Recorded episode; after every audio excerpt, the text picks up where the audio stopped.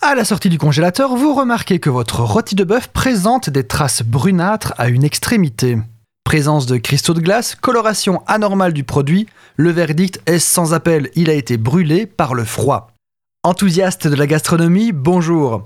Brûlé par le froid. Outre le fait que cette expression soit un exemple parfait d'oxymore, on est en droit de se demander d'une part d'où provient ce phénomène, mais aussi si le rôti est encore parfaitement consommable en l'état. Lorsque vous avez un produit au congélateur, l'eau qu'il contient se transforme en cristaux de glace. C'est d'ailleurs pour ça que les produits congelés sont plus spongieux. C'est parce que les cristaux de glace qu'ils contiennent prennent du volume et cassent en partie la structure des aliments.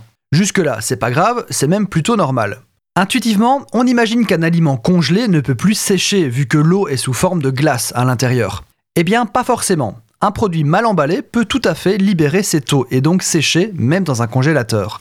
Je vous épargne les détails techniques, mais il se passe une sublimation, c'est-à-dire que l'eau contenue dans les aliments passe directement de l'état de glace à l'état gazeux.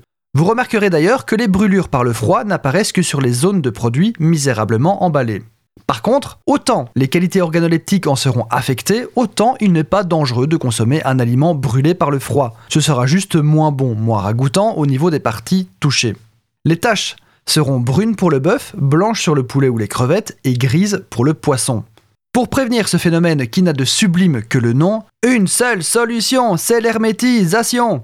Bref, blague à part, emballez consciencieusement vos aliments destinés à passer un séjour au frais. Respectez les temps maximaux de conservation en température négative et tout se passera bien.